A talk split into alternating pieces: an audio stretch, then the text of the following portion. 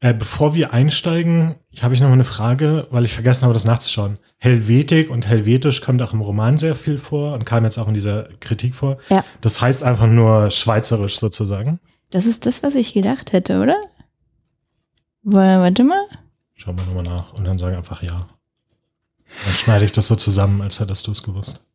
Ja, natürlich. nee, warte, warte, das Nee, klingt total das arrogant. Das klingt richtig arrogant. Ja, warten. Jetzt muss ich. Ja. Ich sag's einfach nochmal. Soll ich die Frage nochmal stellen? ja.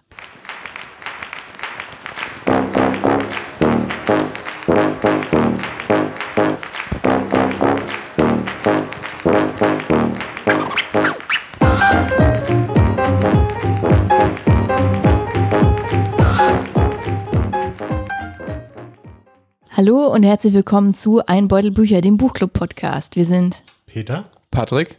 und Doreen und wir treffen uns einmal im Monat, um über ein Buch zu sprechen, das wir gemeinsam gelesen haben. Dieses Mal sprechen wir über Blutbuch von Kim de Lorison.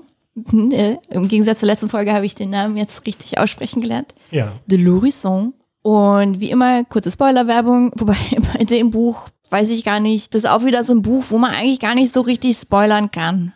Oder? Nicht im klassischen Sinne. Nee, Nee, oder? nicht wirklich. Also es ist so Ich mein- oder so überraschend, würde ich sagen. Ja. Es gibt schon so ein paar Sachen, die dann irgendwie noch aufgelöst werden am Ja. Ende, aber Aber es ist nicht so wichtig. nicht so. Nee. Nee. Genau, also hört einfach rein, ne? Und danach lest das Buch, würde ich sagen, würden wir sagen. Und Peter hat sich das Buch ausgesucht und deswegen muss er eine Zusammenfassung machen. Viel Spaß und viel Glück und viel Erfolg, Peter. Äh, ja, Blutbuch ist also eins dieser Bücher, was man sehr schlecht zusammenfassen kann, aber es geht, ich, also was ich machen kann, ist ein paar Themen oder Motive aufzählen, die da drin vorkommen. Also es ist ein Buch über die Romanfigur Kim. Es ist ein autofiktionaler Roman. Es geht sehr viel um die Mutter und Großmutter von Kim und wie Kim sich an, an die beiden erinnert. Und es geht, genau, es geht viel um sozusagen Traumata, die über Generationen hinweg vererbt werden, die wir sozusagen mitbekommen von, von unseren Großeltern und Elterngenerationen und noch darüber hinaus. Es geht um den Schreibprozess an sich und wie das für Kim war und wie Schreiben irgendwie auch als Heilungsprozess eingesetzt werden kann oder ne, wie Schreiben eingesetzt werden kann, um diese Dinge zu verarbeiten und sich ihnen anzunähern. Das Buch besteht aus fünf Teilen, die jeweils sehr unterschiedlich sind, wie ich fand. Und das war so weit weg von einer Zusammenfassung, wie es sein könnte, aber das Beste, was mir gerade eingefallen ist, um es auf den Punkt zu bringen. Vielen Dank, Peter. ja, es ist, es ist total schwer. Es ist total schwer. Also, aber ich glaube, so, für, für mich hast du auch so die Punkte, die mir so im Kopf geblieben sind. So diese Traumata und, und vor allem die Generationen vor Kim. Das war es für mich auch. Aber auch, was ich noch ergänzen würde, ist einfach dieses nach einer Sprache finden. Das ist für mich was, was für mich das Buch sehr spannend gemacht hat Ja. weil jeder Teil so ein bisschen in einer anderen, anderem Stil auch geschrieben wurde. Ja. Und eine Sache, die ich auch nicht erwähnt habe, die aber, glaube ich, auch sehr wichtig ist, Körper und Körperlichkeit. Ja, Und das scheint auch tatsächlich ein Thema zu sein, wenn man sich Interviews mit Kim anhört, wo das auch, das kommt auch immer wieder vor. Also das, das scheint was, was, scheint was zu sein, was Kim beschäftigt. ja. Genau, das, das Buch ist sehr dicht und ich muss auch sagen, in Vorbereitung auf diese Folge überlege ich ja immer so ein bisschen, worüber wir sprechen können. Und oh, finde ich bei dem Buch sehr schwer. Also was heißt irgendwie auch sehr leicht, weil es so viel zu besprechen gibt, aber halt irgendwie dadurch auch so schwer, weil es halt so viel zu besprechen gibt.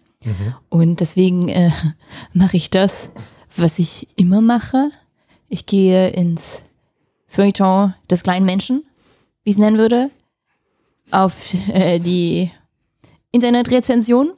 Ich die eigentlich auch immer großartig finde. Daran kann man sich immer super gut abreiben und bei dem Buch Könnt ihr euch vielleicht vorstellen, ne? das hat sehr, sehr viele Rezensionen. Ja, ich hatte tatsächlich auch mal reingeschaut Mhm. bei diesem Buch.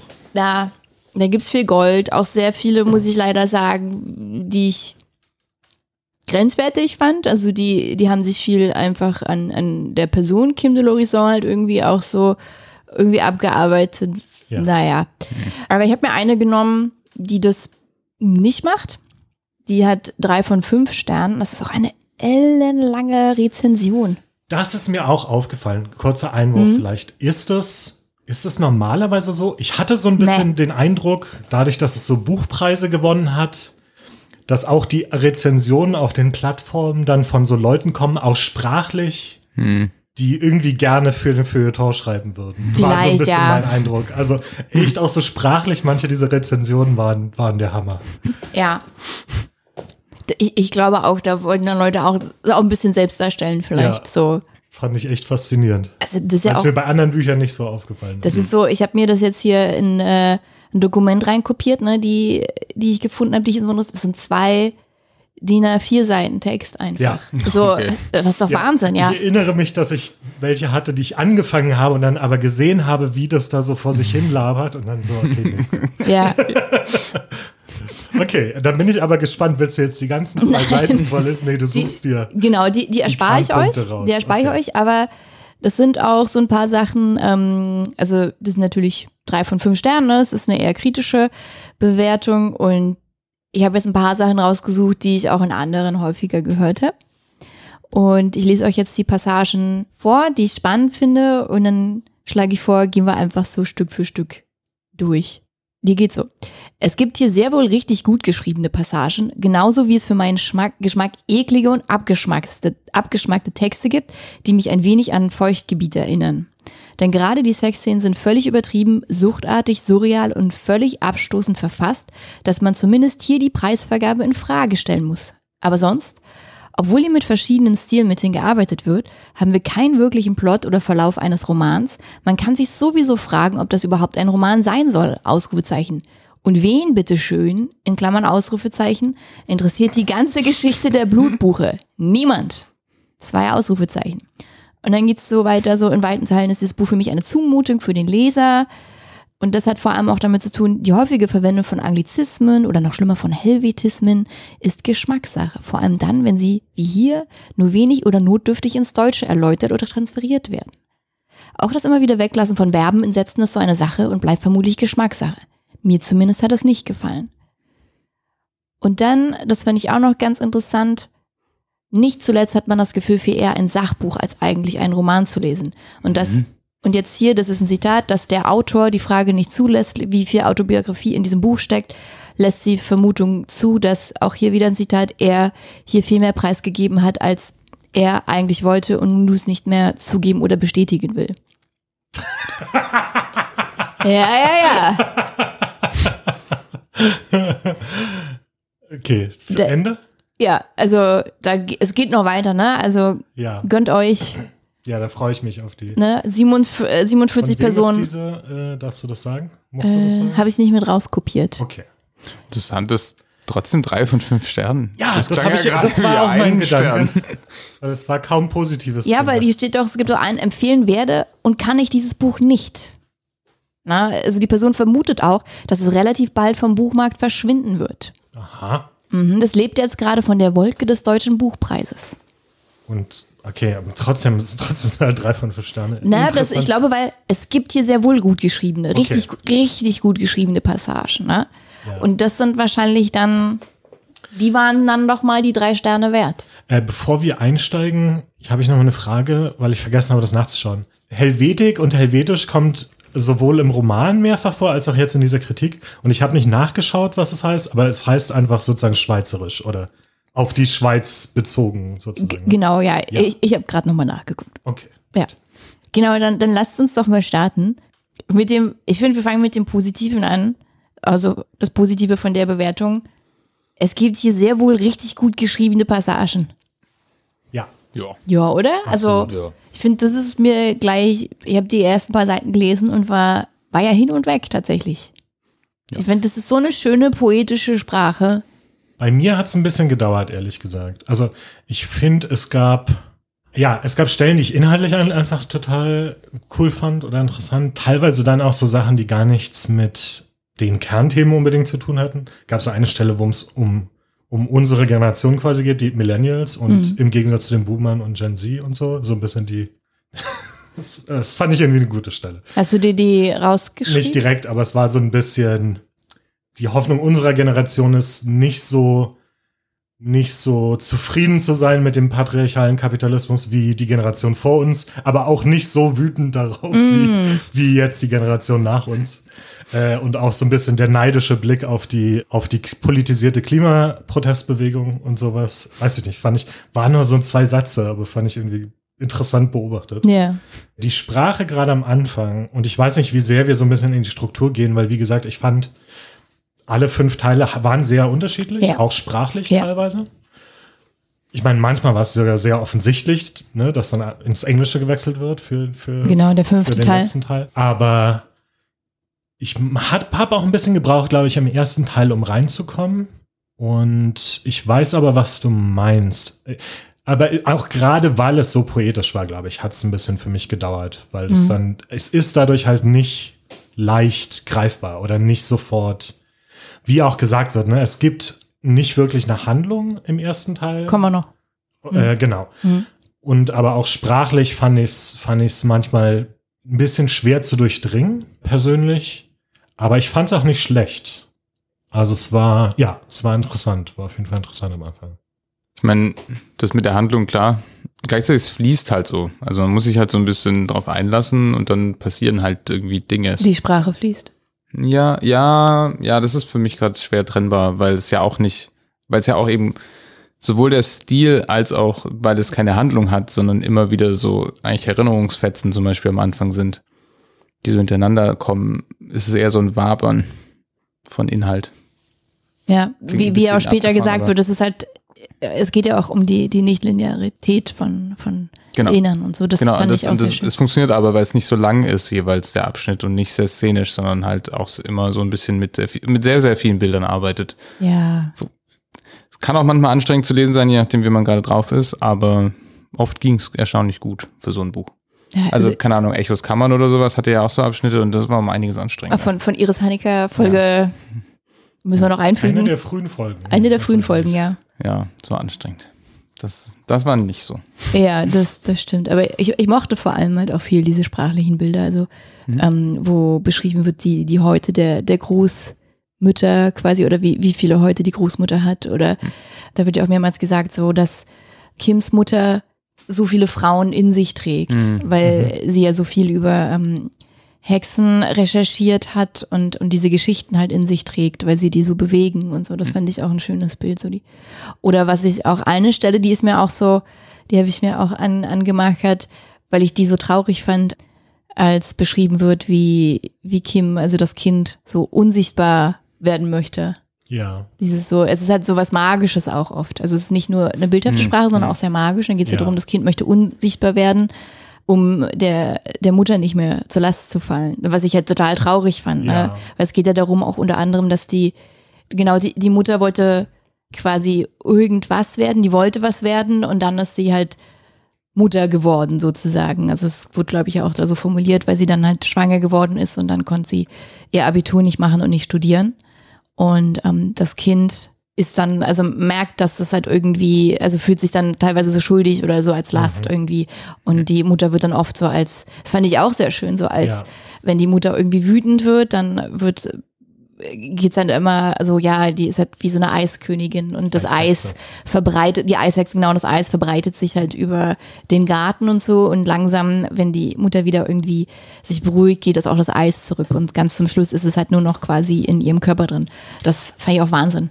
Und es auch das Kind sozusagen, was, was einen Zauber entwickelt, Ja. um sozusagen die Eishexe Ja. in, in Zaum zu halten und sowas. Ne? Ja, also es war sehr viel diese magische Sprache, weil die halt auch ein Bild sein kann oder wahrscheinlich ist für das, was da dann zwischen den beiden vorgefallen ist. Oder ne?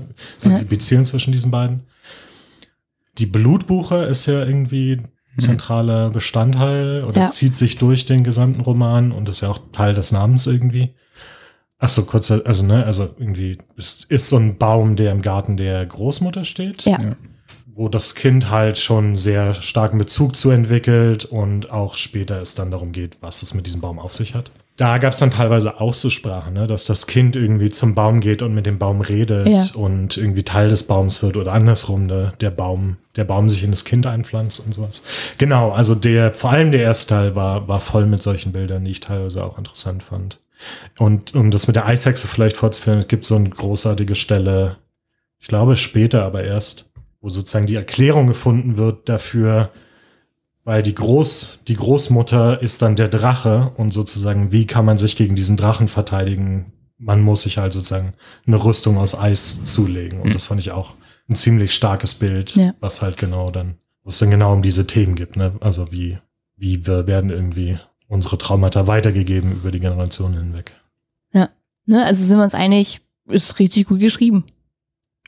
Ja, ich hatte, ich hatte mit den späteren Teilen deutlich, da war es, da fiel es mir deutlich einfacher, sozusagen das zu lesen. Aber ich würde auch sagen, ja, dass Das stimmt. Es, dass Ich es find alles so ab- gut geschrieben wird. Ab, wann, wann geht's denn los? Also ab dem Teil, warte mal, der, der in dem ersten, oh Gott, Genau. Der erste Teil sind hauptsächlich sozusagen diese kurzen Geschichten vom, vom Kind. genau. Und im zweiten geht's um die, die, die Mütter mehr, ne? Und im dritten geht's dann um den Schreibprozess. Prozess Genau. Im ne? dritten geht es um den Schreibprozess und vor allem die Blutbuche.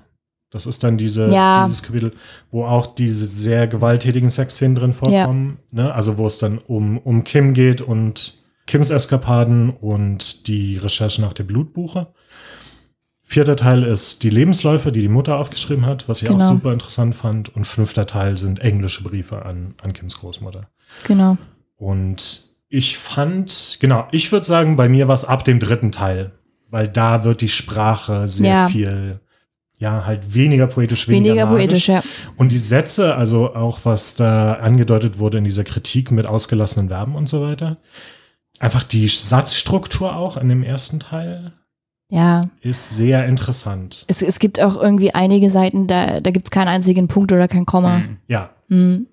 Und dann gibt's halt die, die Seiten, wo ich, das hatten wir, bevor wir aufgenommen haben, glaube ich. Es gibt diese Geschichte, wo ich jetzt nicht mehr genau weiß, warum das so war, wo das Kind keine Sätze spricht, die mehr als sieben Worte haben. Ja. Was dann teilweise sich widerspiegelt in dem, im Text. Also, Das ist, ist in dem ähm, Teil über das Kind. Genau. Da, ich glaube, da gibt's, es ist mir halt, bevor das schon äh, gesagt wurde, war mir das schon aufgefallen. Ja. Und da ist es nur so. Also es gibt halt echt keine, keine langen Sätze. Genau, es gibt keine, ich glaube, es ist nicht immer, es ist nicht wirklich immer unter sieben Worten, weil ich das dann nachgezählt habe, als es, als es aufkam. Aber genau, die Sätze sind seltsam kurz manchmal. Ja, seltsam, teilweise sind es auch keine. geteilt. Genau, es sind Ja. teilweise macht es gar keinen Sinn, dass es halt quasi ein Satz ist und Ja. dass es an dem Satz davor nicht einfach dranhängt und so. Genau. Und dadurch finde ich, ja, das hat dann, das ist mir, ich hätte dir nicht sagen können, was ich, was ich irgendwie schwierig fand vorher an diesem Kapitel, aber als es dann kam und ich dachte, ja klar, die Sätze sind irgendwie so komisch kurz, das hat, glaube ich, dazu beigetragen, dass ich es nicht so leicht zu lesen Ja. fand äh, am Anfang, ja. Das, was ich spannend daran fand, irgendwie, ist, dass es solche Sachen für mich immer ganz schnell, mh, wie man sagen, Künstlich? ja, künstlich sind und nicht, also einfach, irgendwie, es liest sich so gar nicht, aber das passiert hier nicht. Also irgendwie, es hat mich auch überrascht, weil ich glaube, ich bin da auch relativ empfindlich für. Und das ging ziemlich gut. Also es hat gut gepasst tatsächlich. Naja, es ist halt irgendwie, obwohl es sogar relativ extrem ist, also klar, geht immer noch, immer noch heftiger und so weiter, aber es ist schon relativ deutlich, dass die, dass der Stil verf nicht verfremdet unbedingt, aber das schon sehr, das, was du am Anfang mit lyrisch meintest. Ja, das ist halt nicht poetisch, einfach nur erzählende ja. Sprache, sondern es ist, genau, es, es bricht halt oft mit so Konventionen. Ja, aber ich meine, es ist ja auch so dieses, ähm, Kinder erleben ja die Welt vielleicht noch magischer, als wir es tun. Oder reimen Ja. sich halt Sachen Mhm. zusammen und erzählen sich Geschichten, warum irgendwas so und so funktioniert. Ja. Und dafür fand ich es halt auch sehr passend. Ist ja auch was, worum es dann teilweise geht, ne, wie die Magie verloren geht. Ja. Irgendwann, Oh Mit ja, das- es gibt diese- Kastanien. Ja, es gibt diese eine Szene, ähm, wo Kim irgendwie Kastanien gesammelt hat und spielt damit und dann auf einmal merkt Kim, dass, dass es halt doch nur Kastanien sind. Ja, Und das ist echt traurig. So. Oder ich glaube, das war dann sogar noch so eine frühere Geschichte, wo die Großmutter hatte Kim so Spielzeug, Lebensmittel geschenkt, ne? Also wie man das so kennt mit Ja, diesen ja. Und da war das dann irgendwie, dass das Kind auf Mhm. einmal anfängt zu weinen und sagt, das ist ja alles gar nicht echt, das ist ja falsch. ja. Oh ja, das war irgendwie so diese Entzauberung. Ja. Hm. Das, das fand ich richtig, wobei ich mich dann auch gefragt habe, das fände ich ganz interessant, weil mir ging dann so durch den Kopf, wann war dieser Moment so für mich? Mhm. Also jetzt so ein bisschen off-topic, ne?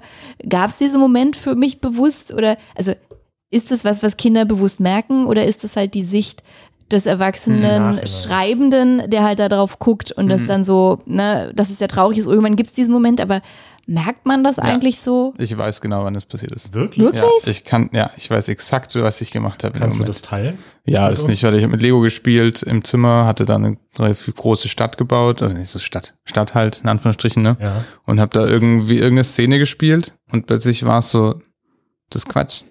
Das sind Figürchen, die machen gar nichts. Oh. Das sind einfach nur Figürchen. What? Krass. Ja.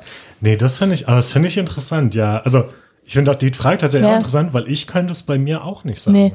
Das ist irgendwann passiert, garantiert, aber es fühlt sich halt an wie ein Prozess, Ja. man erst, genau, wie du sagst, wo man erst im Nachhinein merkt, dass es passiert ist, aber es nicht diesen Cut gibt. Es kann auch sein, dass es dann schon davor passiert war und ich es halt einfach nochmal gemacht habe und dann Und dann irgendwie wieder rausgefallen bin in Ah. dem Moment und, dann dadurch älter war vielleicht oder sowas und daraus gemerkt hat. Aber ja, also ich weiß, ich kann definitiv diesen Situationen, dieses Gefühl nachvollziehen. Sehr gut. Echt interessant, ja. Heftig. Ja. Puh. Ja, das tut mir leid für dich. Na, also, Ist schon eine Weile her, ist schon okay. okay, okay. Das war krass. Bisschen drüber hinweg. ja. Mittlerweile finde ich Lego wieder gut. Okay. Dann gehen wir mal weiter in der Drei-Sterne-Rezension. Genau, wir hatten jetzt die schöne Sprache und dann geht ähm, die Rezension ja auch auf diese für, also ich lese nochmal vor, wie es für meinen Geschmack eklige und abgeschmackte Texte gibt, die mich ein wenig an Feuchtgebiet erinnern. Denn gerade die Sexen sind völlig übertrieben, suchtartig, surreal und völlig abstoßend verfasst. Dass man zumindest hier die Preisvergabe in Frage stellen muss. Das finde ich ein sehr komisches Argument, mal abgesehen von einem anderen. Was hat denn das eine mit dem anderen zu tun?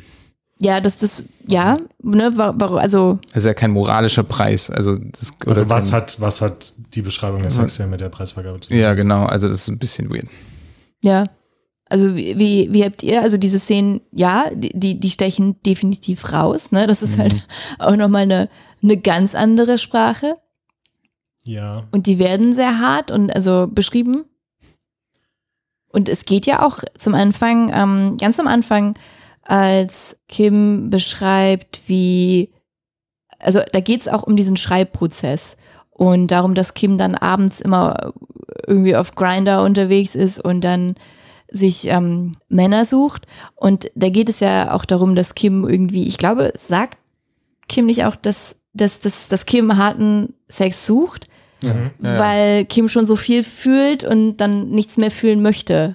So, ne? Also es geht nicht um Gefühle, sondern es geht nur um dieses ganz rohe und körperliche, weil schon so viele Gefühle in Kims Körper sind.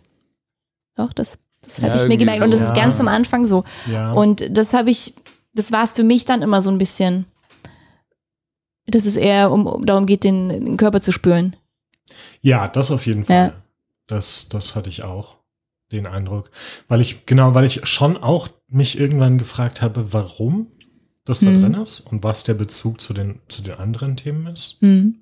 Aber es ist ja wahrscheinlich, es steht wahrscheinlich in dem Zusammenhang, in diesem Körperlichkeit. Was bedeutet das, ein Körper zu sein? Das finde ich auch interessant. Das ist, glaube ich, auch explizit irgendwo im Roman.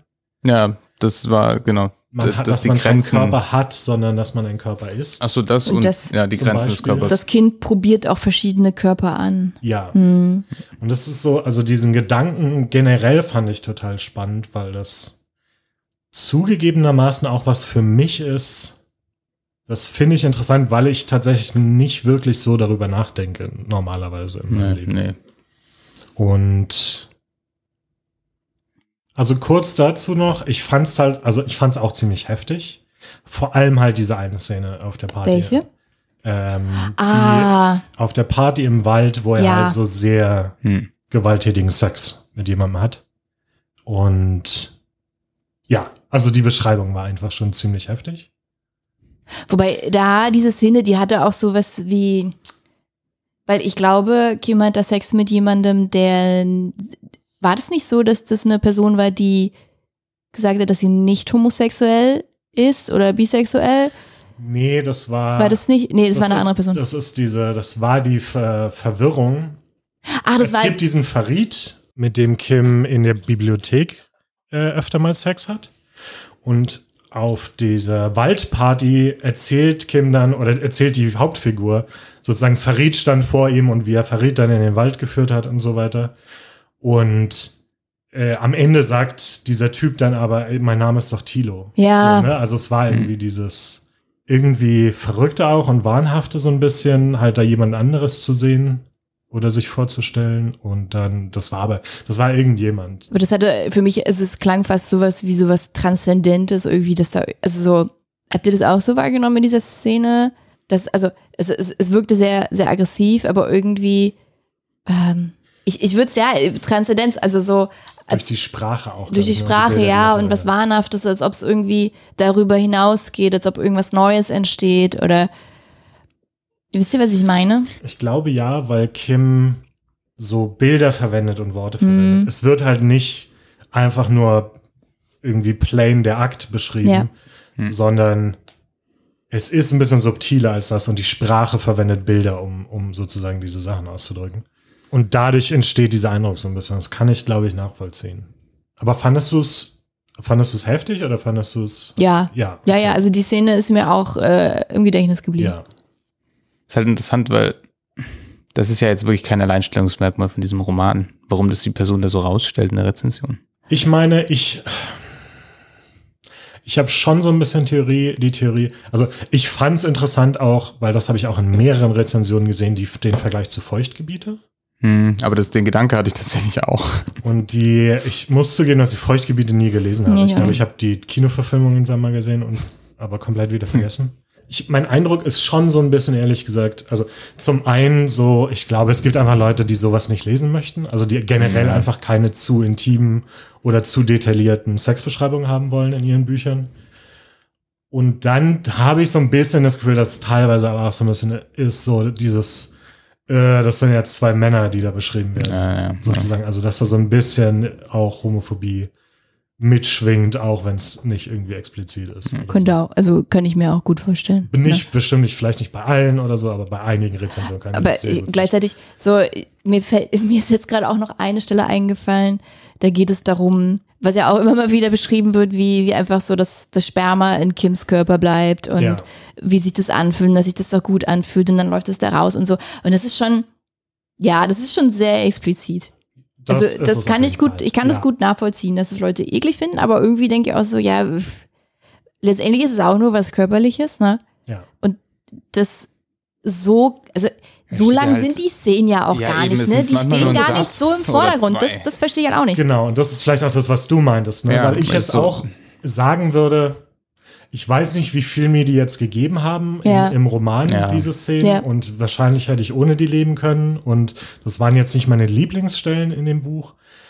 Aber halt sozusagen jetzt da, ja genau, jetzt deswegen irgendwie zu sagen, was ist denn das für ein Schund, warum hat denn das einen Buchpreis gewonnen? Weil es um so viel mehr geht. Ne? Ja. Und das Ja. ist einfach nicht Ja, genau. das, Korrekt, worum es allein nicht geht in diesem Buch. Ja. Korrekt. Aber Hättest du es rausgelassen, wäre es immer noch dasselbe Buch, finde ich tatsächlich. Fast dasselbe Buch zumindest. Aber ist ja auch nicht schlimm, dass es drin ist. genau, aber ich mag es halt, weil es halt, ähm, also ich mag es in der Hinsicht, dass es halt zu einer zu einer Vielfältigkeit beiträgt der Sprache. Mhm. Und also, ne, das, das ist halt nochmal irgendwie ein ganz anderer Aspekt. Könnte auch argumentieren, dass es in, in der Drast Drastigkeit? Drastik?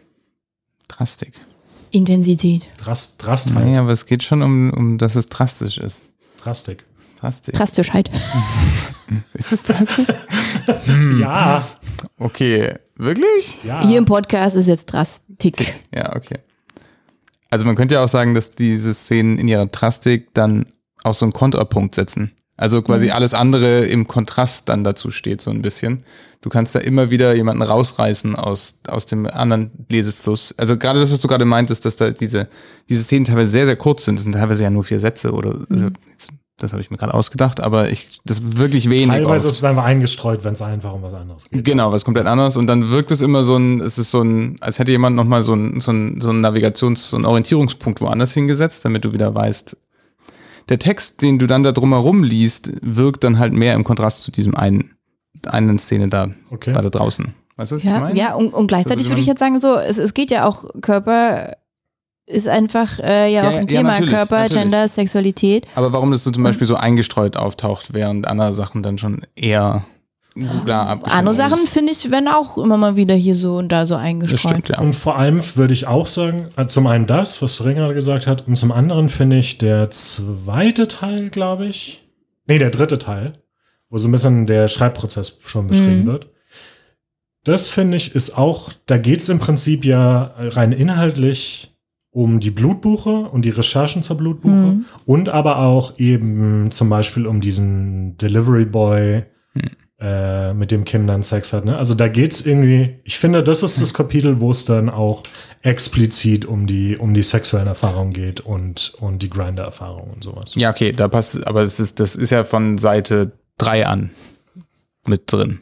Das ist ja auch in den ersten Kapiteln. Genau, aber ich glaube, was du vorhin schon. gesagt hattest, war, ich weiß es nicht mehr. Ich weiß nicht mehr, warum ich das gerade sagen wollte, aber ich, was ich sagen wollte, ist, es gibt durchaus, durchaus Kapitel im Text, Achso, wo es explizit darum Ja, geht okay, ja. und nicht nur ja, ja, es um ist, sozusagen einen Kontrastpunkt zu weil die setzen. anderen Sachen so schön, äh, quasi die anderen Sachen sind vielleicht nicht schön. Die anderen Sachen sind ein bisschen mehr äh, zentriert, ähm, konzentrierter auf manche Abschnitte. Ja. Während das so, das meintest du, das ist nie, auch nicht nur gestreut, sondern es gibt auch einen Teil, der Es gibt, konzentriert genau, darum es gibt auch geht. einen Ja, Teil, wo es, wo es fokussiert äh, auf diese, auf die sexuellen Erfahrungen Ja. und auf Sexualität. Genau, also wir würden die Preisvergabe nicht in Frage stellen. Ich meine, darüber haben wir noch gar nicht geredet. Hätten wir, hätten wir dem Buch jetzt den Buchpreis verliehen. Aber Ma- machen wir zum am- Schluss. Am Ende machen. Machen wir, machen wir zum Ende. Ja. Ich kenne die anderen noch gar nicht. Welche anderen? Die anderen Shortlists. Die Ach so. Shortlist. Bei uns gibt es nur diesen einen und der kann's. Genau, du das, kannst das ja Roman, der Roman kannst du gewinnen oder verlieren. soll einen Buchpreis bekommen oder nicht? Top oder top. Dann gibt es dieses Jahr keinen ein Buchpreis. Gewinner. Okay. Genau, dann gehen wir weiter in der Drei-Sterne-Rezension. Da geht es ja dann weiter, obwohl hier mit verschiedenen Stilmitteln gearbeitet wird, haben wir keinen wirklichen Plot oder Verlauf eines Romans. Man kann sich sowieso fragen, ob das überhaupt ein Roman sein soll. Das finde ich auch interessant. Hm. Ja. Ähm, Ja. Ich glaube, da kam noch irgendwas mit Sachbuch. Oder Das, das kommt, ist- genau, das Ja, kommt aber- später, aber das können wir, passt eigentlich gut zusammen. Das ist relativ auf Seite 2 ähm, der zwei DIN A4 Seiten langen Rezension. Genau, nicht zuletzt hat man das Gefühl, für eher ein Sachbuch als eigentlich einen Roman zu lesen. Das finde ich halt Quatsch. Das ist ja total. Das ist so ein bisschen, oder ich weiß nicht, warum die Person es jetzt gesagt hat, aber es ist so ein bisschen wie mit diesem, sich so sehr auf dieses Sexthema Ja. einzuschießen. Es gibt halt diese Stellen im dritten, ne, also es gibt diese Recherchestellen im Text. Die, um die auch, interessanterweise, die sind ja auch optisch hervorgehoben, das fand ich auch irgendwie sehr cool. Die, achso, nee, nee, die Blutbuche nicht. Genau, es gibt ja zwei. Es gibt ja zum einen die, die Recherchen von, von ja. Kim zur Blutbuche und dann ähm, die Recherche von der, der Mutter zu ähm, zu den, den ganzen, Ah, nee, nee, zu- nee, nee, zu nee, den ganzen ja. Vorfahrenden Ja. quasi. Ja. Da würde ich auch gerne mal drüber reden. Aber ich denke, dass es vielleicht mehr so auf diese Blutbuchenrecherchen zu. Ja, das ist der, der, Weil das der ist das, wo, wo es wie ein Sachbuch wirkt. Also, oder so tut, ne? Also, wo dann Quellenangaben und Fußnoten drin sind. ja. Und das finde ich halt albern, weil jetzt irgendwie da das eine Kapitel, da sind dann mal Quellenangaben, äh, das dann sozusagen als Sachbuch zu bezeichnen und nicht als Roman. Kann ich auch also, überhaupt nicht ich nicht nachvollziehen. nach- kann ich also, einfach nicht nachvollziehen, vor allem, das macht auch gar keinen Sinn, sich erst über die abgeschmackten, äh, also Zitat, abgeschmackten Sexszenen zu äh, beschweren und dann zu sagen, das ist ein Sachbuch. Also, ne, das passt ja auch gar nicht. Ja. Na, es hat, äh, ich glaube, die Person hat vielleicht ein bisschen fehlende Ambivalenztoleranz. Oh. Weil, äh, was ist denn das nun? Ist das ein Roman? Ist das ein pornografisches Buch? Ist das ein Sachbuch? Es muss eins davon sein. Das ist verdammt So normal. Literatur, ne? Und äh, Und das finde ich übrigens auch, ich weiß nicht, ob das jetzt zu flach ist oder sowas, aber ich fand es interessant, sozusagen Kim als non-binäre Person, die sozusagen auch, wo es, es geht ja auch viel um Fluidität und sowas, sowohl, im, Wasser, wo ja. sowohl im Gender als auch in allen möglichen Sachen, in Mhm. der Sprache und so weiter. Und genauso ist dieser Roman, finde ich. Der ist Ja. sehr Ja. fluide. Also der ist fast sogar, also ich, man kann ja sogar noch so eine Struktur sehen, die ja auch explizit ist durch die verschiedenen Teile. Aber sozusagen, ich war schon auch immer überrascht. Das fand ich ziemlich cool am Buch. Jeder dieser Teile fand ich war irgendwie überraschend wieder, Ja. weil er halt auf einmal ganz anders war. Man dachte hat, man hat so, ich habe den ersten Teil gelesen, dachte, okay, so geht's jetzt weiter und das ist jetzt dieses Buch. Aber es verändert sich so sehr und es sind so, so verschiedene, di- dieses Buch ist so viele verschiedene Ich, ich Dinge. mochte das ja. Für mich war, ich hatte ja richtig viel Spaß, oder ja, Spaß doch. Für mich war es ein richtig äh, spannender Moment, als, ich glaube, es fängt in Teil 3 an, als wir dann auf einmal Kim direkt, ich sag, ja, direkt sprechen hören, ne? Oder es, ist, es, es wird so erzählt, als ob das Ja. Kim ist. Ähm, als Person, die, die direkt zu uns spricht. Und dann ist es auf einmal eine ganz andere Sprache, die ist viel moderner. Da sind auf einmal Anglizismen drin und da sind so viele so Querverweise irgendwie zur Kultur, ähm, aber auch so, so, so Popkultur drin. Und Kim entschuldigt sich dann auch irgendwie für seine Sprache, die dann irgendwie so popliterarisch wirkt und so. Und das hat nochmal irgendwie, das, mir hat das richtig viel Spaß gemacht. Und auf einmal ein ganz anderes Schreiben. Und ich fand das auch, das ist ja auch, also handwerklich und Ja. können einfach auch. Also so beeindruckend, wie viele Sprachen Kim halt sprechen kann. Ja. Und das, genau, dieses, dieser Teil, wo das anfängt, war, wie gesagt, auch der Teil für mich, wo es dann äh, einfacher wurde tatsächlich. Ja. Für mich genau deswegen, weil das auf einmal diese andere Sprache war, die ich, die ich irgendwie, die halt umgangssprachlicher ist und leichter zu lesen als, als diese sehr poetische Sprache. Aber nochmal zum, äh, zum eigentlichen, zum, hat das, hat der, der Roman jetzt einen Plot und einen Verlauf, aber hallo, würde ich sagen, ne? Also es, das geht, wir haben jetzt quasi auf der, auf der erzählten Zeit geht es ja schon darum, ähm, wie Kim halt diesen Roman schreibt und dann geht es halt äh, auf Ebenen zurück, ne, wo es dann halt die, um die Kindheit geht und um alles Mögliche, aber ich würde schon sagen, dass es gibt einen Verlauf. Aber ich würde auch sagen, dass es den Verlauf jetzt auch gar nicht zwingend geben müsste, um halt ein Roman sein zu können. Ne? Aber ich sehe den schon. Die Diskussion hatten wir ja vorher, glaube ich, ja auch schon mal, ne? Ob das wirklich noch ein, ob das noch in, ob das noch ein Roman ist, weil was ist, wenn das ein Roman ist, was ist denn dann noch alles ein Roman? Also ist eine Gedichtsammlung auch ein Roman? Ist natürlich ein bisschen spannend, weil es ja schon sehr Bruchstück, also es sind Bruchstücke und ja, es gibt einen zeitlichen Verlauf darin. Aber das ist, Aber du kannst sie ja, also es tut für mich gar keinen Abbruch. Also weil es sind, also du könntest die tatsächlich auch in eine Chronologie an, also anordnen, wenn das für dich ein Kriterium wäre, dass es ein Roman, dass ein Roman eine Chronologie haben muss. Könntest du, also ich könnte dir das echt, also natürlich teilweise vage, aber man könnte es tun. Und wie gesagt, ich finde, da ist definitiv ein Plot drin. Und witzigerweise ist der Plot halt teilweise wie diese wie dieses Buch entsteht und Ja. der Plot entsteht. Ja. Also in einem, auf, einem, auf einer gewissen Ebene ist es ein Buch über sich selbst. Ja. Wobei ja auch die Frage ist sozusagen, wie in dieser Autofiktion, wie viel ist autobiografisch, wie viel ist Fiktion. kommen wir noch zu. Genau, Ja. Das, zu, okay. da bin ich auch gespannt drauf. Was ist die Frage, ob das Handlung hat? Ja, Nee, schon. sie, ja. wir- es geht Na. genau hier nochmal, der Satz, aber haben wir keinen wirklichen Plot oder Verlauf eines Romans. Man kann sich sowieso fragen, ob das überhaupt ein Roman sein soll. genau, ich glaube, die Das ist Romanfrage, übrigens aber auch das so ist halt so. sowas, äh, ich weiß jetzt nicht, wie das gemeint ist von der Person, die das geschrieben hat, aber das ist auch was, was ich nicht unbedingt als Kritik aufnehmen würde oder lesen würde. Ne? Also, Wenn du, ich meine, davor der Rezensent oder die Rezensentin, ich weiß nicht mehr, die sagt ja dann auch so, äh, die, die Preisvergabe wird ja auch in Frage gestellt. Vielleicht ja, auch, wenn sie also sagt, du "Dö, das meinst, eher ein das Sachbuch. Ist, das ist wahrscheinlich schon als Kritik gemeint. Ja, ja, voll. Okay. Ja. Was ich zum Beispiel sagen würde, ist, vielleicht ist es kein Roman, das ist aber auch völlig egal eigentlich. Also, hier ist ein, ein, bisschen interessantes, äh, da muss ich aber ein bisschen ausholen. Äh, da gibt's eine, hinten ist die Erklärung tatsächlich, glaube ich, ein bisschen dafür drin. im Ähm, fünften Teil meinst du? Ja, Ja. dieser Bezug auf Ursula Le Guin. Ja. den entdeckt? Ah, Mhm. Ich habe dieses Buch tatsächlich im Regal stehen. Da kommt Also- der Science-Fiction-Fan Ja, ja, ist geil. raus. ich habe mich aber auch sehr gefreut, dass, dass da die Namen fallen und so. Ja. Äh, wollen wir kurz irgendwie Setup, was der fünfte Teil ist? Ganz kurz. Der fünfte Teil, das sind Briefe, die Kim an Die Großmutter. Gro an die Großmutter und die, die Mutter schreibt, genau, das auf Englisch. Ähm, das ist auch nochmal ganz interessant, ne? Also es wird mit Diepel übersetzt, wobei ich glaube, da wurden schon nochmal äh, Korrekturen, also sonst haut es teilweise nicht hin. Äh, mit Diepel übersetzt äh, nochmal in Deutsch quasi ans Ende des Buches gehängt, genau. Und ich glaube, an einer Stelle wurde jetzt gesagt, so, ne, das ist halt die einzige Sprache, die noch quasi, die, die halt geht, um halt bestimmte Sachen sagen zu können ähm, zur Großmutter und zur Mutter, die, die sonst einfach nicht, nicht sagbar wären. Und zwar weil, spezifisch weil das eine Sprache ist, die die Großmutter nicht spricht. Ne? Ja. So, und nicht verstehen kann. Wobei ich das auch interessant finde, ähm, weil ich meine, Englisch ist ja für, für uns als ähm, Nicht-Muttersprachler, nicht Englisch-Muttersprachler, ja auch eine Sprache, die keine starken Konnotationen hat. Also so wie im Deutschen oder halt auch im Schweizerdeutschen halt für Kim.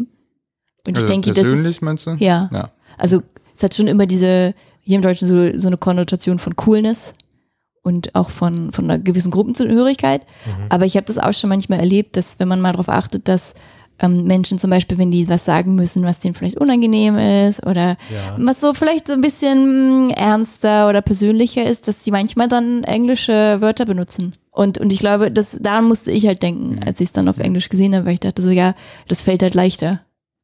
Genau, und was ich noch sagen wollte, ist rein settingmäßig sozusagen, die Briefe werden geschrieben aus einem äh, Urlaub, würde ich es jetzt mal nennen, oder ne? Ja. Also so, äh, Kim und zwei Freunde von Kim sind in, in so einem Tal und es sind alles AutorInnen und die sind da zusammen und schreiben irgendwie äh, jeder und jeder für sich und da entstehen sozusagen die Briefe an diese Großmutter auf Englisch in der Fiktion.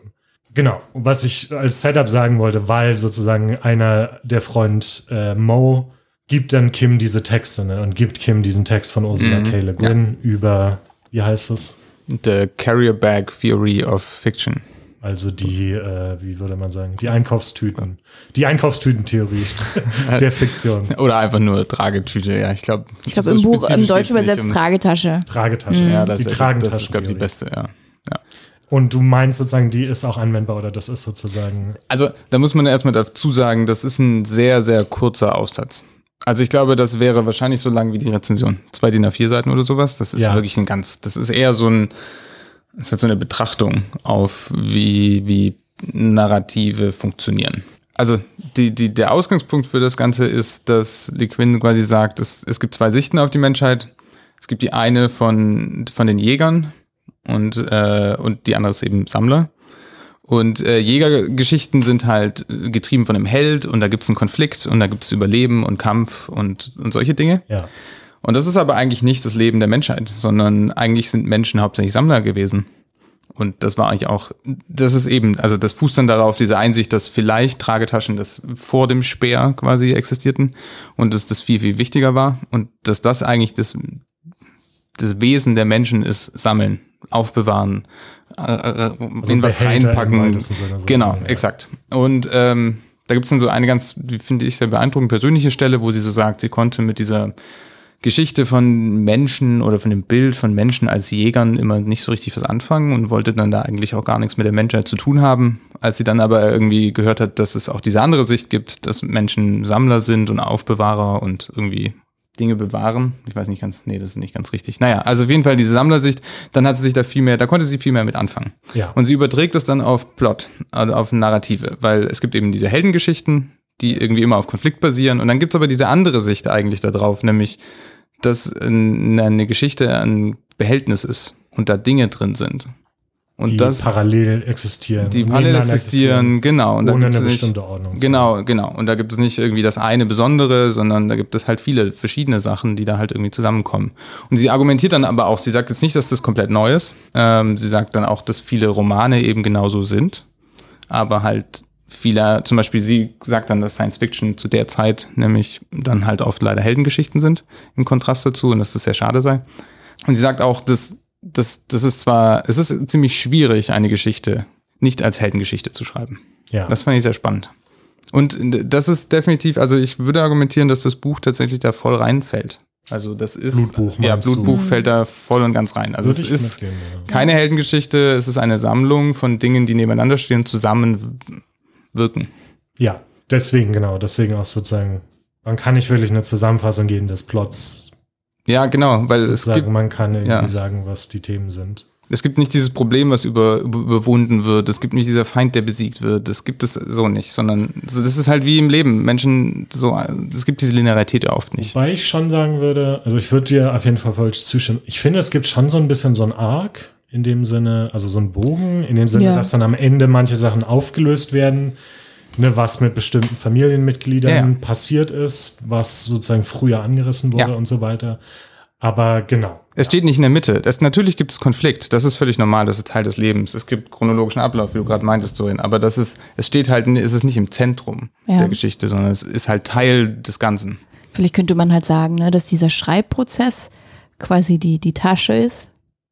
So ein bisschen und auch das, das Schreiben über den Schreibprozess die, äh, Prozess die Tasche ist und innen drin haben wir eben die, die Erinnerungen an die Kindheit Uh. und die, die ganzen Themen so, ne, die da halt, da, Implot auch nochmal. Ja. Hm.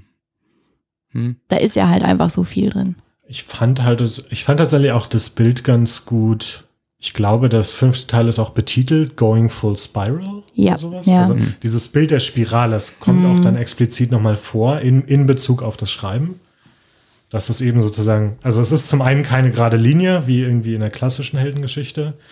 Es ist aber auch kein Kreis, der sich dann schließt, Nee. sondern es ist irgendwie dieses, das fand ich auch ein total schönes Bild in, in Bezug. Ich fand tatsächlich den letzten Teil sehr interessant, wo es halt um diesen Schreibprozess Ja. ging. Und sozusagen diese Idee, irgendwie das Schreiben über etwas auch immer damit zu tun hat, etwas auszulassen, was nicht gesagt wird. Und auch sozusagen, Aber was ging es nicht auch darum, eher was die- zu schreiben, was nicht gesagt wurde. Also darum geht's auch. und auch aber- was zu erschaffen. Darum geht's auch, Mhm. aber, aber sozusagen auch die Idee, ich meine sozusagen, dass es auch so im letzten Teil vorkommt, es gibt halt immer noch Sachen, die nicht gesagt, nicht direkt gesagt werden können oder wurden. Und durch dieses Schreiben drumherum so eine Form entsteht. Also so ein bisschen der White Space, das Nicht-Gesagte zwischen dem, was gesagt und geschrieben wurde, was dann so ein, so ein Bild ergibt und so eine Form ergibt von zum Beispiel dieser Großmutter und sowas. Also, wisst ihr, was ich meine? Das ist, klingt jetzt so ein bisschen esoterisch und ich weiß nicht, wie ich es besser beschreiben soll, aber ich fand diese Idee, ich finde, die, ich glaube, diese Idee ist relativ explizit da drin und ich fand das, fand das ganz interessant. Also diese, auch diese Spirale wieder, diese Annäherung über das Schreiben an, also mein Eindruck war sozusagen, Kim hatte irgendwas, was, wo das Gefühl da war, das muss gesagt werden oder ne, wo so bestimmte Fragen da waren über die eigene Familiengeschichte, die aber nicht direkt einfach beantwortet werden konnten, sondern sozusagen dieser, dieser ganze Schreibprozess ist ein Prozess, um, der sich darum drumherum bewegt und Ja. sich dem immer mehr annähert und dadurch aber das nie erreicht, aber dadurch irgendwie so, Ja. ja, weiß ich nicht, ein Bild davon gibt. Ich war, ach so, äh, eine Sache, über die ich gerne reden würde. Ich weiß gar nicht, ich habe gar nicht so viel dazu zu sagen. Habt ihr Gedanken gehabt zu den, zu den Lebensläufen? Also ich fand den vierten Teil ganz interessant. Da geht es darum, dass Kim so einen Ordner findet, wo, wo die Mutter sozusagen die ganzen Lebensläufe aufgezeichnet hat, der, der Frauen in der, in der Vergangenheit. Ich finde, was, was für mich halt interessant war, ist dieses, dass ähm, oft wird es halt immer aus der männlichen Perspektive erzählt, diese Ja. Lebensläufe. Und das fand ich halt super, dass es so ähm, das Weibliche ist. Was ich auch interessant finde, dass es ja eigentlich diesen einen Bruch gibt. Das gibt klar, also wenn ich mich nicht vertan habe, dann gibt es da eine Stelle, wo eigentlich dieser, diese Ahnenfolge ab abreißt und durch Katzen oder Hunde irgendwie weitergetragen wird. Ja, stimmt. Es gibt eine Frau, die gar keine Kinder hat Ja. und aber Irgendwie ein Hund oder irgendwas, irgendwas ne? sagt über den Hund. Ja, Das fände ich interessant. Ja, ich, ich fand es einfach spannend, wie dieses Zurückgehen und ähm, zu sehen, dass, dass die auch alle irgendwie Schwierigkeiten hatten und ähm, darüber zu sprechen. ja. Ich fand's formal auch ganz interessant. Das hat auch schon wieder so viele Ebenen gehabt, ne? Also es gibt Mhm. sozusagen die, es gibt sozusagen die fiktionale Figur Kim, die Hauptfigur des Romans, die diesen Ordner der Mutter findet und das sind sozusagen Aufzeichnungen der Mutter. Die ja Die auch gemacht hat? fiktional Die- sein müssen. Genau, die daherkommen als Recherche oder Mhm. sozusagen, die daherkommen als, als sozusagen Familienstammbaum. Aber wenn man dann diese Lebensläufe liest, da sind halt so viele Details drin, die sie einfach überhaupt nicht wissen konnte. Ne? So Sachen, die dann gesagt wurden und Gefühle, die, die gehabt wurden. Also Witze, Witze, genau. die sich da untereinander erzählt wurden. Genau, es ist eigentlich auch Fiktion und das war so, irgendwie fand ich das einen interessanten Effekt, weil ich am Anfang dann auch, ich glaube, am Anfang ist es noch so sehr, irgendwann ist mir dann aufgefallen, Moment, das ist so alles ausgedacht. Ja, ja. Was ja dann auch wieder die, einen die Frage stellen lässt, wie viel Fiktion steckt im Blutbuch. Mhm. Das ist ja das auch, was in dieser Rezension so ein bisschen eigenartig ja auch irgendwie moniert wird, ne? dass Kim Delorison die Frage wohl nicht zulässt, wie viel Autobiografie da jetzt drin steckt. Ja. Wo ich denke, ist doch voll egal. Ja, ich finde halt diese, diese Schlussfolgerung auch so komisch, dass irgendwie, weil Kim jetzt nicht darüber sprechen will, heißt es, dass, dass irgendwie zu viel gesagt wurde und jetzt äh, sozusagen, oh, äh, man das nicht mehr zugeben will. Und das ist einfach, weiß ich nicht, nee. Das, das heißt es einfach nicht. Ja, ja, ohne dass ich das jetzt nachgeprüft habe, ob Kim de l'Horizon wirklich jetzt nicht darüber spricht, wie viel da jetzt drinsteckt an Fiktion oder ne, Realität, finde ich es auch, es wäre auch komisch, das, diese, diese Frage zu beantworten, weil es ja letztendlich ist es halt Literatur und es ist nicht wichtig, wie viel davon wirklich passiert ist und was Fiktion ist es würde halt letztendlich auch nur davon ablenken und halt zu sehr auf die, auf die Person fokussieren. Ja. Genau, und ähm, du meintest, du hast da noch einen Podcast gehört? Ja, ach so, genau. Das, also, ich habe einfach mal den, den, den Namen Kim de l'Horizon in meine Podcast-App eingegeben und so Folgen gesucht. Und es gibt natürlich viele, die das Buch auch besprechen. Aber es gibt einen Podcast von Zeit Online, der heißt Alles gesagt. Und das ist ein Interview-Podcast, wo jede Folge sozusagen so lange geht, das Gespräch geht so lange, bis der Gast sagt, jetzt, jetzt ist alles gesagt. Sozusagen. Und es gibt eine Folge mit Kim de l'Horizon und da habe ich jetzt angefangen reinzuhören. Die ist sieben Stunden lang. Ich bin sehr gespannt. Und was ich, warum ich das sage, ist, das ist schon so ein bisschen angedeutet. Also ich glaube das gerne, dass, dass Kim diese Aussagen gemacht hat, weil es da auch so ein paar Sachen gibt, wo Kim dann einfach sagt, äh, wie, wie ist es formuliert? Nicht, da nehme ich keine Stellung zu, sondern da verhalte ich mich nicht zu. Oh. Glaube ich. Irgendwie sowas, ne? Also es gibt dann schon so Sachen, wo Kim sich einfach nicht äußert. Und es gab aber jetzt auch schon so Stellen, wo, wo dann, wo es darum, wo es zum Beispiel um diese Sexszenen ging und dass dann Leute auf Kim sozusagen zugehen und fragen, was ist denn da? Ach nee, das war ein anderes Interview, Verzeihung. Das ja, okay. war ein Interview von, vom WDR, äh, was ich auch gehört habe. Klingt auch so. Wo aber Kim dann auch gesagt hat, ja, hm, also es ist halt autofiktional das nur weil das jetzt da drin steht, heißt es nicht, dass, dass es sozusagen ich eins zu eins bin. Es geht aber kein was an. So, ja. so. Naja, also, ja, weiß nicht. Ich kann, schon, also, ich, kann schon, ich kann schon die Frage verstehen. Oder ich kann die. Die Neugier. Ich kann die Neugier ja. verstehen. Genau. Ich kann verstehen, dass man neugierig ist, wie viel davon jetzt fiktional ist und wie viel autobiografisch. Aber genau, was ich nicht verstehen kann, ist, wie gesagt, dieser Kommentar. Ich finde es absolut valide und wie du richtig sagst, so, es geht keinen an und wenn die Autorin entscheiden würde, dass sie das sagt, dann ist es okay, aber so ist es auch völlig okay. Äh, und äh, das heißt nichts, das heißt vor allem nicht das, was die Rezensentin da gedacht hat, was es heißt. So. Aber lustig, ich fand das, weiß ich fand irgendwie lustig, dass da drin steht. So, genau, Stichwort alles gesagt. Ja. Also ich denke, man, wir könnten noch so viel dazu sagen. Aber an diesem Punkt müssen wir langsam auch zum Schluss kommen. Wir haben noch nicht ganz alles gesagt. Dann zum Schluss geben wir ja immer unsere preisverdächtigen Bewertungen ab.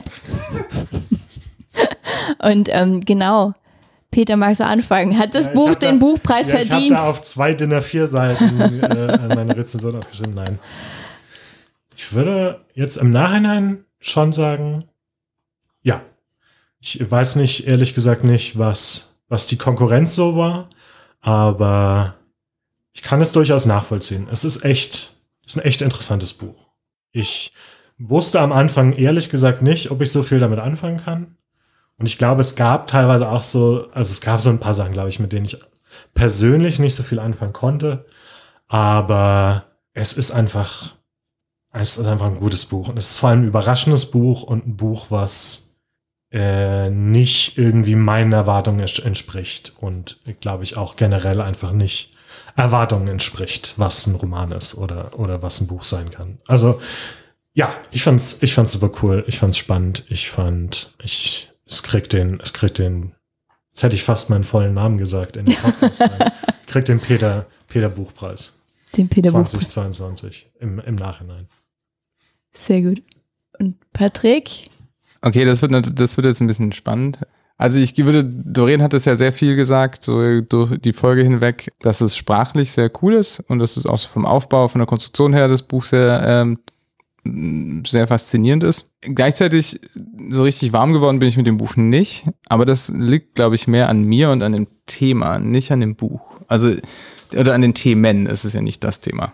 Es hat nicht so richtig, es ich konnte es lesen und es war interessant, aber es hat mich irgendwie nicht berührt in irgendeiner Art und Weise, was ich gedacht, also was ich eher so erwartet hätte, weil es ist ein sehr, sehr emotionales, persönliches Buch, finde ich. Das Ob das jetzt- nicht deine Themen, vielleicht. Irgendwie nicht, nee. Es hat, also so nicht, sehr wenig davon, sagen wir es mal so, hat, hat bei mir Anklang gefunden. Und das liegt wirklich nicht, glaube ich, am Buch. Also ich, ich glaube, dieser Stil zu anderen Themen hätte mich wahrscheinlich mehr mitgenommen. Kann aber auch gerade sein, ist generell bei mir gerade. Ich bin ein bisschen voll mit allem anderen so im Leben. Und kann auch sein, dass ich also einfach nicht, nicht so richtig mich drauf einlassen konnte. Ich glaube, ich kann so ein bisschen nachvollziehen, weil es hat mich auch nicht so auf so einer persönlichen Ebene unbedingt Hm. berührt. Ich fand die Themen halt interessant. Nicht, also Ja, ja. jetzt eben, genau, nicht unbedingt für mich persönlich interessant, aber ich fand es generell interessante Themen. So. Das heißt, äh, ich würde es, glaube ich, trotzdem für jeden, der gerne interessante Bücher, spannende Erzählformen und so weiter äh, liest, den würde ich es auf jeden Fall empfehlen. So als Easy Summer Read weiß ich jetzt nicht. Ich glaube, da gibt's anderes. Wahrscheinlich. Ja, easy ist es nicht unbedingt. Nee, nicht wirklich. Cool. Cool. Und Doreen? Doreen? Sehr gut. Okay, also von mir bekommt das Buch natürlich auch den Buchpreis. Sowohl, also bekommt es jetzt von mir den Doreen-Buchpreis. Ist es wert, dass es diesen Buchpreis gibt? Ich denke schon. Ähm, und genau, also ich war auch, ich war richtig, richtig positiv überrascht. Ich hatte das letztes Jahr schon irgendwie immer mal wieder, ist es so durch mein Blickfeld ähm, meandert, dieses Buch, und ähm, bin total froh, dass Peter das ausgesucht hat und ich es dann endlich gelesen habe. Also für mich hat es den definitiv verdient, den Buchpreis. Und also ich bin wahnsinnig begeistert von, von der Sprache, vom Erzählstil, von den vielen Themen, die dort miteinander verwoben worden sind auf höchst künstlerische Art und Weise. Ja, also mehr muss ich glaube ich gar nicht sagen, sonst würde ich mich bloß wiederholen. Genau, also vielen Dank, Peter, dass du das ausgesucht hast. Freut mich, dass du Richtig, richtig, richtig gutes, erfrischendes und literarisches Buch. Äh, auch nochmal danke an, an die beiden Freunde, ich weiß nicht, ob ich sie jetzt namentlich nennen darf, Ah. aber an die beiden Freundinnen von mir, die, die mir dieses Buch empfohlen haben. Weil sonst hätte ich, glaube ich, auch gar nicht davon gewusst. Hm. Sonst wäre es nicht auf meinem Radar gewesen. Dann, dann auch nochmal von mir vielen Dank. genau, und was lesen wir denn als nächstes, Patrick? Als nächstes lesen wir All die Liebenden der Nacht von Meko Kawakami. Mhm. Ja, Was ist das? Warum lesen wir das? weil ich japanische Autorinnen und Autoren super spannend finde. Selbst in Übersetzung. Also ich kann leider selber kein Japanisch, aber sie haben nochmal einen ganz eigenen Stil. Ich weiß nicht, hast du schon mal was von Japaner gelesen? Äh, Ich glaube, ich meine, dass ich mal, hieß es die Vegetarierin, gelesen habe. Ich weiß leider den, den Namen der Autorin nicht mehr. Aber wir haben auch im Buchclub, glaube ich, noch keine, keine japanischen Bücher besprochen. Nee, oder? noch nicht. Nee. Cool. Ja. Dann freue ich mich darauf. Ja, na dann. Äh, ich ma äh, heute heute mache ich mal ausnahmsweise die, das Outro. Äh, Doreen, Doreen musste leider schon los. Aber wir hören uns das nächste Mal am 1. August. Bis dahin äh, folgt uns auf Instagram. Ich glaube, das einbeutelbücher-podcast ist der Handle. Oder schreibt uns an unsere E-Mail-Adresse hallo at einbeutelbücher.de und Bücher ist mit UE geschrieben. Ja, äh, vergesst nicht, uns auch auf den Podcast-Plattformen zu liken, wie üblich, und möglichst viele Sterne zu geben. Und bis zum nächsten Mal sage diesmal ich viel Spaß beim Lesen und tschüss. Ciao.